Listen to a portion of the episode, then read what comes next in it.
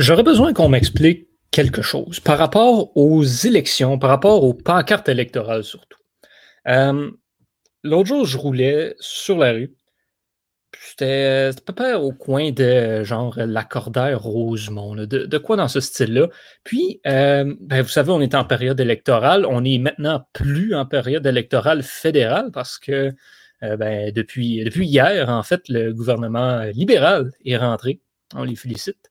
Euh, dans une élection qui, bon, je dois le dire, euh, a servi à rien parce que les résultats sont sensiblement les mêmes qu'en 2019. Mais bon, it is what it is, comme disent nos amis les anglophones. Par contre, on est en période d'élection municipale maintenant. Hein, c'est les élections euh, dans les diverses municipalités du Québec. Et moi, étant un gars de Montréal, ben, j'ai la face de Valérie Plante et la face de Denis Coderre un peu partout.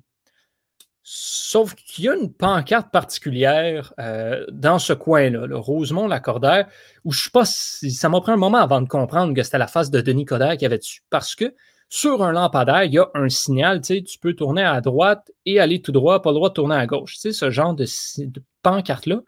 Et en dessous, il y avait une pancarte électorale de Denis Coderre, mais encore plus petite, sur un terre-plein en plein milieu du boulevard Lacordaire il faut que quelqu'un m'explique, s'il vous plaît, si vous avez la réponse à ça, expliquez-moi à quoi ça sert ces pancartes-là. Qu'est-ce que c'est ça? Je n'ai pas compris. Euh, on en a vu des pancartes de toutes sortes. L'autre jour, on se promenait dans des quartiers euh, un petit peu plus bâtards, puis on avait des pancartes de certains partis un peu plus, euh, disons, moins importants au niveau des élections, j'ai vu une pancarte du Parti libre du Canada qui était une feuille de papier dans une pochette protectrice transparente tapée sur un lampadaire. Puis ça, c'était leur pancarte électorale. Mais la pancarte de Coder était encore plus petite que ça. On dirait une carte de hockey de Denis Coder qui était attachée après le signal tourné à droite. Eh, on, ouais, ouais. moi, je te dis, je passe en auto là-dessus. J'ai failli pogner un accident parce qu'il fallait que je, regarde c'était qui qui avait la face dessus. Puis, ça ne peut pas être destiné aux piétons. C'est en plein milieu de la rue que la pancarte se trouve. Fait que je ne comprends pas exactement euh, l'objectif derrière cette pancarte-là. Mais bon, ça, c'est euh, c'est ça. La joie des élections, des fois, il y a des euh, décisions qui sont prises, puis on ne comprend pas toujours pourquoi. Puis là, encore une fois, je dois dire, une de ces décisions-là, c'était lancer une campagne électorale. Sur ce, messieurs, dames, bienvenue à euh, l'épisode 2, cette semaine déjà, euh, du point de presse.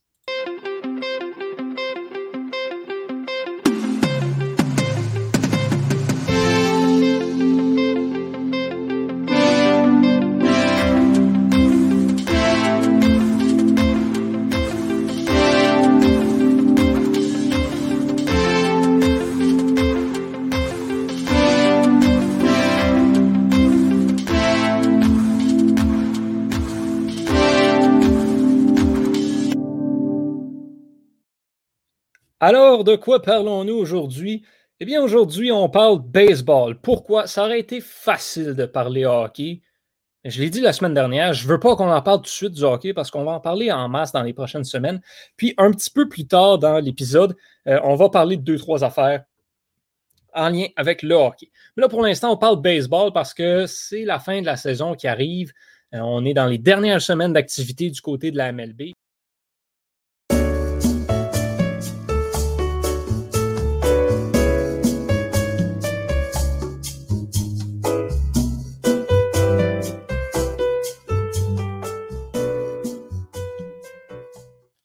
Vous excuserez cette euh, petite pause qui vient d'arriver.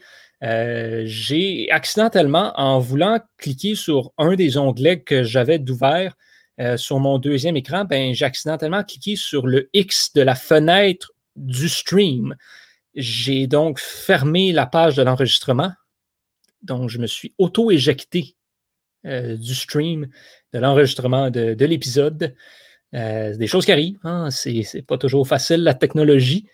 On s'en excuse et on va essayer que ça n'arrive pas. Donc là, tranquillement, on va venir ouvrir l'onglet ici. Voilà. Donc, euh, comme on disait, euh, le, le, baseball. Le baseball, qui dit fin de saison, dit baseball d'octobre, dit séries éliminatoires, mais dit aussi discussion inévitable autour de qui devrait gagner les prix X. Donc, le Cy Young, le recrue de l'année, le gérant de l'année et surtout le MVP, le joueur le plus utile ou le joueur par excellence. Donnez à ce prix-là la définition que vous voulez. On va utiliser le terme anglais MVP parce que ça porte moins à confusion. Donc, euh, cette année, euh, il y a une course en particulier que les gens suivent, mais qui n'est pas vraiment une course. Et là, ça, c'est ce que euh, sur quoi je veux m'attarder. Je veux qu'on parle du, de la course au MVP dans la Ligue américaine. Donc, il faut comprendre, dans la MLB, il y a deux divisions. Donc, si on veut, il, y a, il, y a, la moitié de la Ligue de la MLB qui joue dans ce qu'on appelle la Ligue américaine et l'autre dans la Ligue nationale. C'est un peu comme l'association Ouest et l'association Ouest euh, au hockey. Euh, c'est un peu comme, euh, bon, on a encore le, AFC, NFC au baseball, au baseball, oui, bien sûr. Au football, par exemple, c'est un peu comme ça dans tous les sports. On split la ligue en deux, notamment pour des questions géographiques. Euh, on a fait la même chose au baseball, même si, bon, on a deux équipes à Los Angeles et deux équipes à New York, et ces équipes-là ne jouent pas dans la même ligue, mais ça, c'est une autre histoire. Il ne faut pas chercher à comprendre.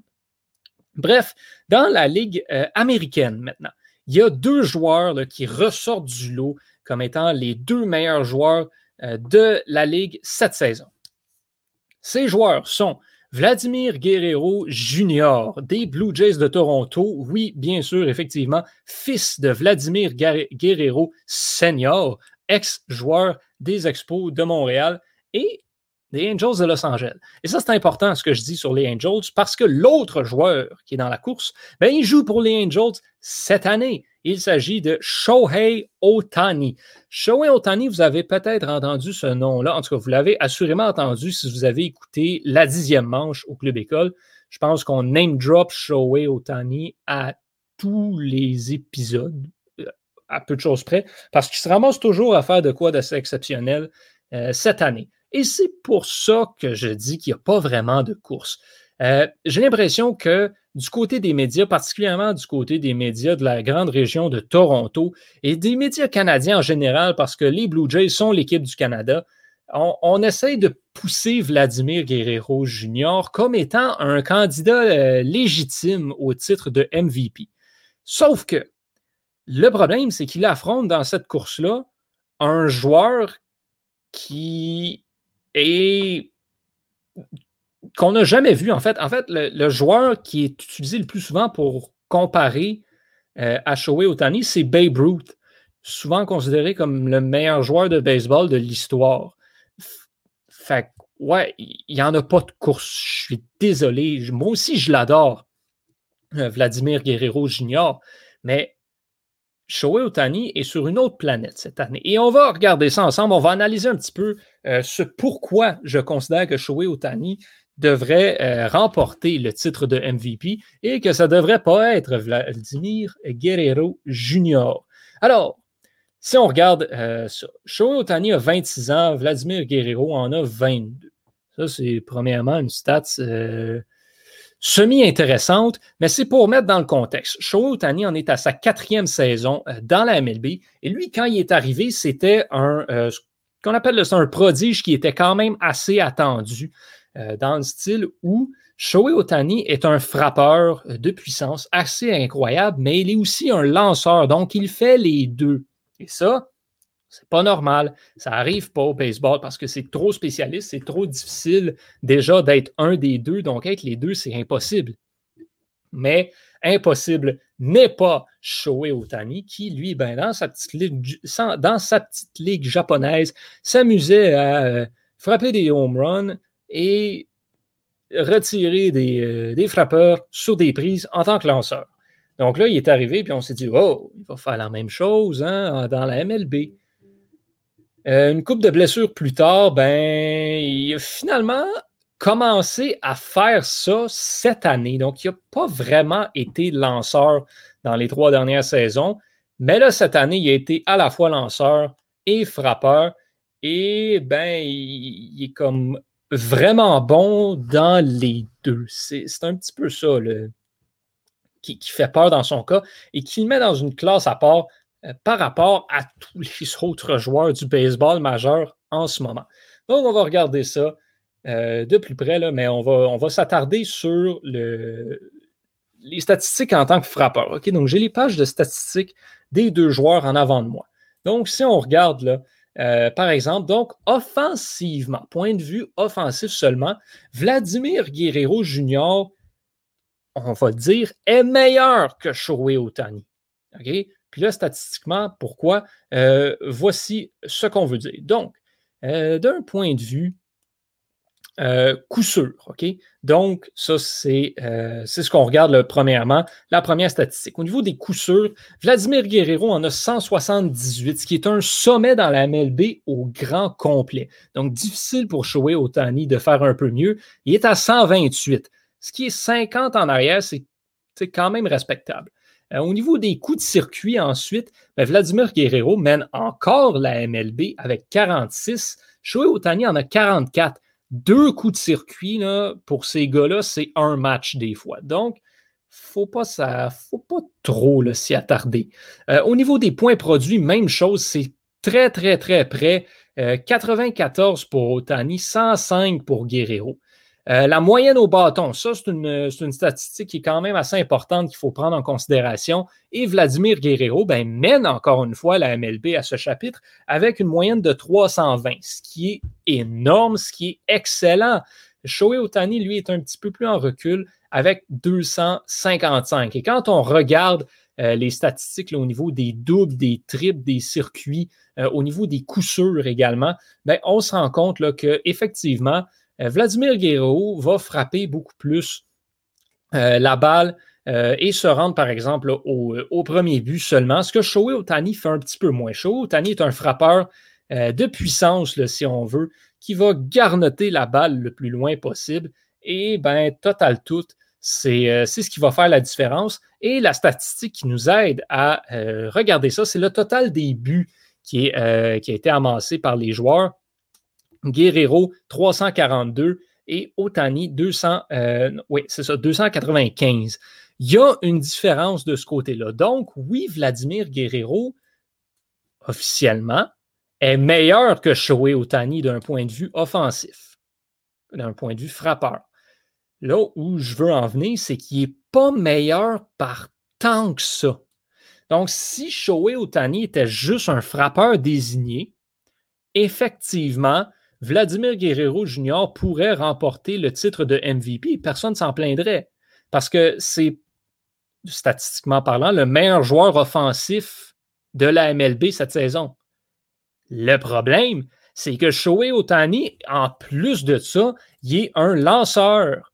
Et comme lanceur, ben, il fait un travail quand même respectable. C'est ça le problème. Shohei Otani, on, va se dire, il y a une fiche victorieuse de 9 victoires et 2 défaites cette saison avec une équipe des Angels qui est mauvaise, qui ne gagne pas beaucoup de rencontres, qui a énormément de difficultés. Et ça, c'est assez exceptionnel de ce côté-là. Il y a une moyenne de points mérités de 3,28, ce qui n'est pas euh, flabbergastant, ce n'est pas énorme, mais c'est quand même respectable pour un gars qui est déjà un frappeur. Donc, c'est un peu comme, tu sais, je vous dire, si tu mets Vladimir Guerrero sur le monticule de lanceur, ben, un, il va avoir une fiche d'à peu près 0 et 13. Sa moyenne de points mérités va être à peu près à 8.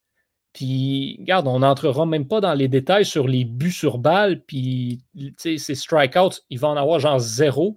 Shohei Otani, il y en a 146 c'est solide pour vrai. Une whip de 1.111, c'est très, très, très solide pour un partant, disons, moyen.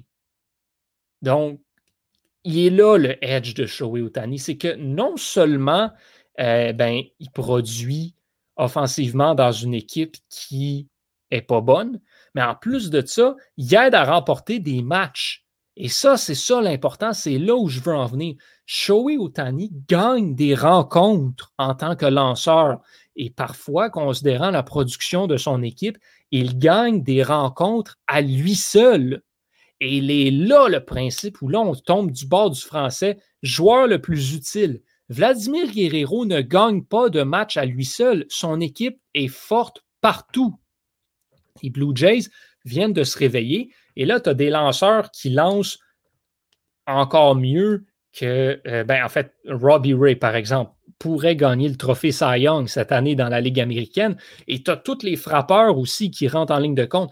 Marcus Simeon, offensivement, a des chiffres également impressionnants qui se comparent à ceux de Vladimir Guerrero par moment.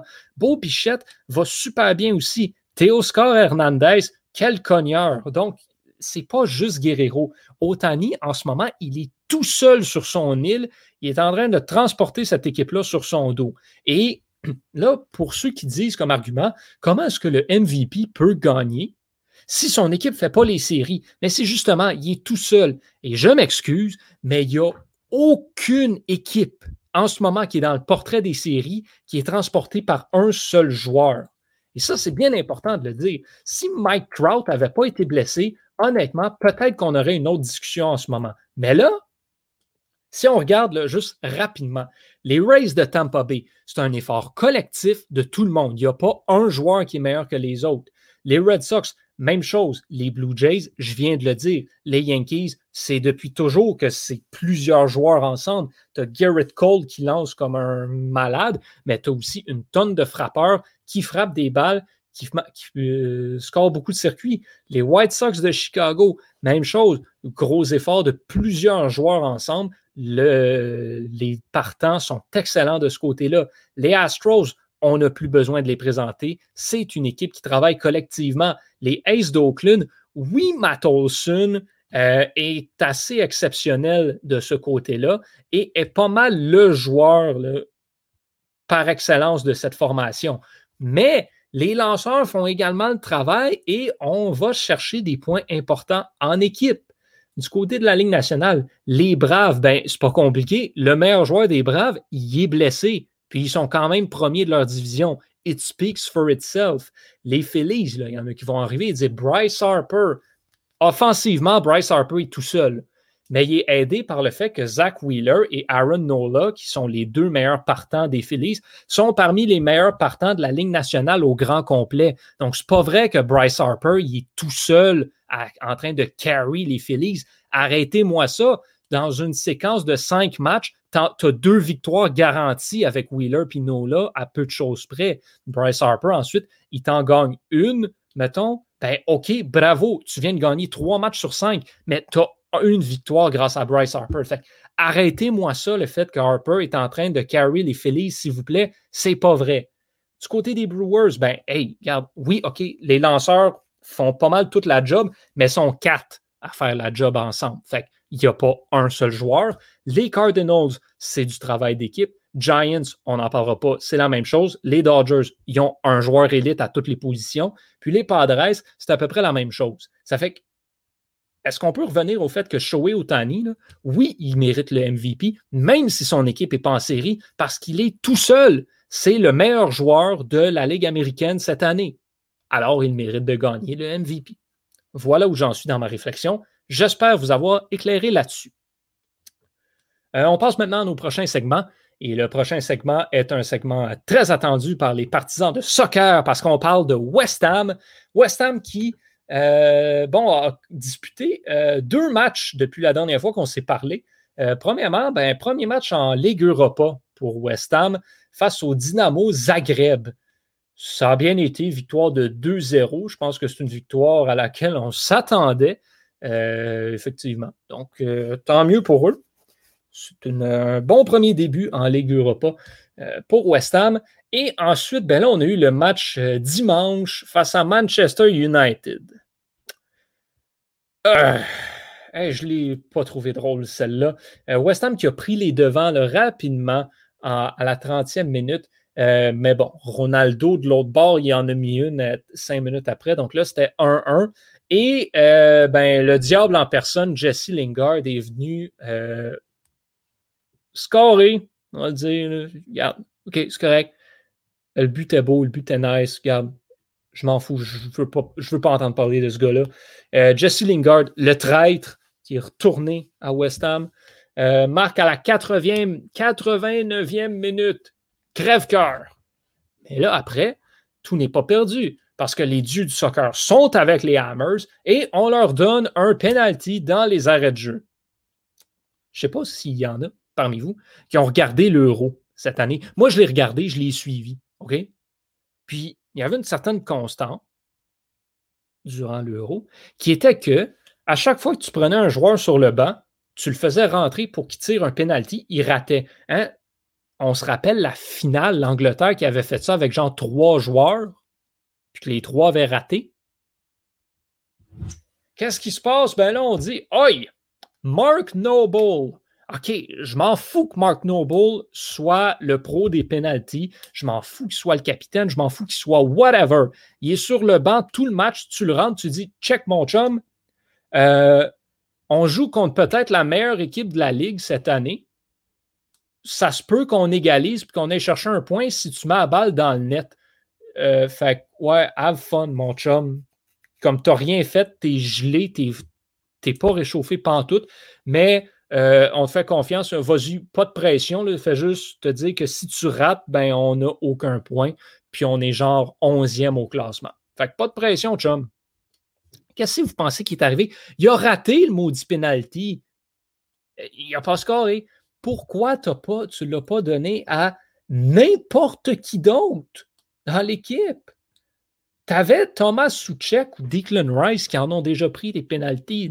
Ils peuvent marquer là-dessus. Hey, t'as enlevé Bowen, t'as enlevé mon chumé pour le faire. OK, tu veux pas envoyer Jared Bowen sur un penalty. I don't care. Envoie quelqu'un d'autre pas un gars sur le banc. Tu avais tellement d'options sur l'effectif pour mettre quelqu'un qui était juste dans le momentum, qui savait ce que ça représentait, qui, allait avoir plus de drive pour la mettre dedans que Mark Noble. Donc, trouver cette décision-là un petit peu décevante euh, du côté de West Ham. Ceci dit, match revanche demain parce que euh, West Ham et Manchester United s'affrontent encore, et cette fois-ci dans la Coupe anglaise, euh, match de troisième tour. Là, le message que West Ham a envoyé, par contre, dans le dernier match, c'est que euh, ben, ce n'était pas nécessairement une équipe qui allait être facile à battre pour Manchester United. Est-ce qu'on peut surprendre euh, du côté de ce match-là? Surtout que là, contrairement au match de dimanche, ben, on va avoir Miguel Antonio cette fois-ci. Fait c'est un argument offensif à prendre en considération. Donc, sans vouloir dire sans vouloir jinx ou reverse jinx ou whatever, ou dire quoi que ce soit, sans vouloir me prononcer non plus, je crois que West Ham est en mesure de battre Manchester United, considérant que ces deux matchs-là sont quand même collés et en raison de ce que ça peut représenter. Donc, est-ce que West Ham va battre Manchester United? Je ne le sais pas, pas vraiment certain, pas convaincu. Est-ce qu'ils peuvent? Pas mal certain que oui, par contre, et je crois que ça va être un match extrêmement intéressant à suivre. Match que je vous invite à regarder, mais que je ne regarderai pas, parce que je n'écoute pas ça, le soccer. Donc, voilà ce qu'il en est pour euh, West Ham et Manchester United. Euh, avant de. Bon, il nous, reste, encore quelques minutes. Donc, euh, on va y aller de la rafale. Ça, c'était moyen. On ne refera plus ça. Il va y avoir un jingle pour la rafale. J'ai un cours à distance tantôt.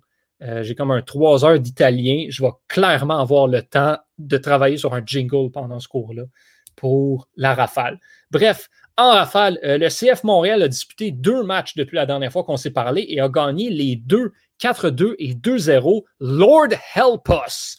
Par contre, les Alouettes, eux, se sont inclinés face aux Lions euh, de BC. Dommage, déception, euh, dites ce que vous voulez. Pauvres Alouettes, euh, c'est pas facile. Et également, qu'est-ce qu'on a d'autre? ben, on a appris finalement, pas qu'on s'en doutait pas, mais bon, je vous avais dit qu'on avait parlé un petit peu hockey. On a eu hier finalement les, fameuses entrevues de, Chantal Maccabé et Renaud Lavoie avec Jonathan Drouin des Canadiens de Montréal. Puis ça, je ne veux pas en parler longtemps. Euh, tout ce que je vais dire, c'est Jonathan Drouin, il, avait, il souffrait d'anxiété et d'insomnie. Pendant, il a, traîné ça avec lui pendant plusieurs années. Là, maintenant, il semble avoir et être en mesure, parce que je ne veux pas dire guéri, parce que ça reste encore avec lui, mais là, il semble maintenant équipé pour affronter ces démons. Et là, on est en train à Montréal de répéter les mêmes erreurs qu'à chaque année avec lui. Parce que mon fil Twitter hier soir était rempli, un, de personnes qui riaient de Maxime Bernier et deux, de personnes qui disaient que Jonathan Drouin allait exploser cette saison avec genre 70 points. Est-ce qu'on peut tempérer les attentes du côté de Drouin, s'il vous plaît? Je ne crois pas que s'attendre à quelque chose de Jonathan Drouin cette année soit la bonne stratégie. Laissons-le vivre, bon Dieu, laissons-le faire ce qu'il veut. S'il marque 10 points cette année, il marquera 10 points. Le Canadien a les armes cette année pour se permettre de le mettre sur une troisième ligne. Donc, je crois que Jonathan Drouin, il faut juste le laisser faire, le laisser tranquille un peu. Il était hors de la sphère publique pendant comme six mois de temps. Personne n'a parlé de lui. Puis tout le monde disait Hey, c'est quoi? C'est une bonne chose parce que euh, tout le monde sur Twitter, tout le monde dans les médias, tout le monde à Montréal, il met trop de pression. Dès qu'il refait une première apparition publique, Hey, mon Joe, tu vas sauver le Canadien cette année. Eh, qu'est-ce que c'est ça, Montréal? Comment? Donc, bref, peut-être controversé un petit peu comme opinion. Je suis désolé si j'offense des gens qui se sont prononcés sur Twitter dans la journée de hier. Je crois juste personnellement pas que ce soit la bonne chose à faire. Je suis très content pour Jonathan. Euh, je crois qu'il je crois qu'il peut connaître une, meilleure saison que dans les dernières années. Oui, s'il est équipé de, euh, d'outils pour défendre, pour se défendre contre ses démons. Mais je pense qu'il faut juste le laisser vivre, le laisser faire, pas se préoccuper de lui, préoccupons-nous à la place de tout le reste. Genre, Tyler Toffoli puis Mike Hoffman ben, sont supposés marquer des buts. Est-ce qu'ils vont en marquer cette année? Posons-nous ces questions-là à la place. Posons-nous pas la question non plus si Mathias Norlinder va faire l'équipe. Parce que voilà autre chose dans la rafale. Mathias Norlinder a marqué un but. Si vous ne le savez pas, ben vous dormez sous une roche. C'est tout ce que j'ai à dire. Petite critique ici, encore une fois, des médias sportifs montréalais qui couvrent le Canadien de Montréal. Euh, c'est ce qu'on va, euh, c'est ce qui va conclure un petit peu la rafale euh, de ce côté-là. La NFL est repartie. Hein. on a du football maintenant. C'est le fun, c'est cool. j'ai rien suivi, malheureusement, à peu de choses près. Euh, du côté de la NFL. Je vais essayer de m'y attarder un petit peu plus pour qu'on en parle la semaine prochaine parce que je veux vraiment essayer de faire plaisir au plus de monde possible avec le point de presse. Donc, euh, parler un petit peu de, euh, de différents sports, un petit peu de tout. Donc, je ne veux rien promettre, mais j'espère qu'on parle football la semaine prochaine, à moins que, je ne sais pas, il y ait de quoi d'assez exceptionnel qui se passe dans le monde de euh, quelque chose. C'est sûr qu'on va parler euh, Formule 1, assurément, parce qu'on a le Grand Prix de Russie. On n'en parlera probablement pas longtemps parce que cette course-là va être plate, je vous l'annonce tout de suite. Mais voilà, it is what it is, comme disent nos amis anglophones. Euh, deux questions que j'ai relevées sur les réseaux sociaux. hier, il y en a une que vous avez assurément vu passer, c'est quelle est votre plus grosse hot take en vue de la saison de la LNH cette année? Euh, question à laquelle Trevor Zegras des Ducks a répondu que Cole Caulfield allait marquer 40 buts. Tant mieux pour le Canadien si ça arrive. Moi, mon plus gros hot take, personnellement, euh, écoute, je ne suis pas 100% euh, certain de. Je ne suis pas encore là avec toutes mes hot takes, mais quand je regarde ça, je me dis, bon, écoute, il y a différents joueurs qui pourraient sortir et livrer des performances assez incroyables, merci. Ceci dit, le hot take que je vais y aller, donc avec lequel je vais aller, est le suivant. Le Kraken de Seattle va terminer deuxième de la division Pacifique. J'y vais comme ça. Aussi fou que ça puisse paraître, j'y vais avec ça. L'autre question que euh, j'ai relevée, ben, c'est Jean-Charles Lajoie qui l'a posée. Euh, pas à moi directement. il a posé ça sur son Twitter, j'ai croisé ça. Oh my God, Alex Galchenyuk a signé un essai professionnel avec les Coyotes. Ces dernières heures, ça vient de tomber. Pierre Lebrun qui l'annonce. Wow! Bon, ben, ça va enlever la rumeur comme quoi Alex Galchenyuk s'en viendrait avec le Canadien. Est-ce que c'était vraiment une rumeur? non. Mais Alex Galchenyuk vient de signer un, essai professionnel avec les Coyotes.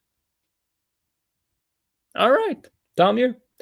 Euh, pour finir, la question de Jean-Charles, est-ce que le Canadien est meilleur, pire ou égal à, euh, d'un point de vue formation, à la formation qui avait atteint la finale de la Coupe Stanley lors de la dernière saison? Moi, je vais dire que le Canadien est sur papier une meilleure équipe que l'équipe qui a atteint la finale de la Coupe Stanley, mais est-ce que ça veut dire qu'ils vont se rendre à la finale de la Coupe Stanley et gagner? Absolument pas.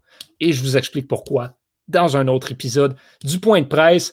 Donc, euh, c'est ce qui va conclure cet épisode numéro 2. Merci d'avoir été à l'écoute. On se reparle la semaine prochaine pour l'épisode numéro 3 du Point de presse. Je suis Yoann Carrière. À la prochaine fois, messieurs, dames.